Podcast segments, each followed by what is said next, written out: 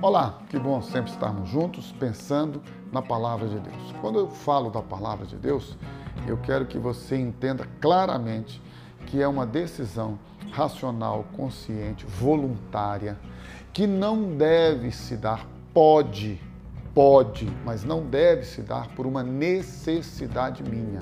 Não estou dizendo que não possa. Muitas vezes, por causa das circunstâncias que nos acontecem, a gente vai buscar a Deus, a Sua palavra e não há mal nenhum nisto. Porém, eu não preciso esperar que algo ruim ou que uma necessidade surja para eu buscar a Deus. Ao contrário, à medida que vou conhecendo os princípios da palavra de Deus, a sua própria é, existência, seu próprio ser manifestado na palavra, tudo tem que ser baseado, pautado, firmado na palavra. Desculpa, mas sua religião, minha religião, a gente pode ter um monte de doutrinas, regras, entendimentos, critérios, e eu não entro neste mérito. Eu já disse para você isso aqui várias vezes. Cada um decide o que quer fazer em relação a essas questões de modelo, de estrutura, de liturgia. Ponto. Agora, nossa fé nossa experiência em Deus não pode estar na instituição, na denominação, nos preceitos, regras, doutrinas humanas. Não, não podemos. Nossa fé, para nós os cristãos, para nós que decidimos crer em Deus e viver para Deus, a nossa fé, a nossa experiência tem que estar firmada na palavra de Deus.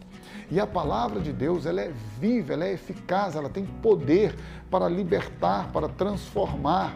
Ela tem poder para fazer com que você e eu agora possamos andar nos caminhos de Deus. Então é muito, muito, muito importante. Eu preciso reforçar isso com você. Creia na Bíblia.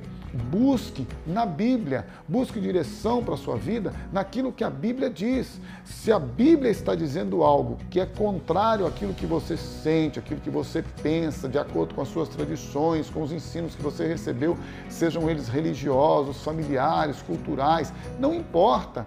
A Bíblia é soberana, a palavra de Deus é soberana para os cristãos, ok? Para aqueles que decidiram crer em Deus e seguir a sua palavra, ela tem que ser estabelecida de forma soberana em nossas vidas.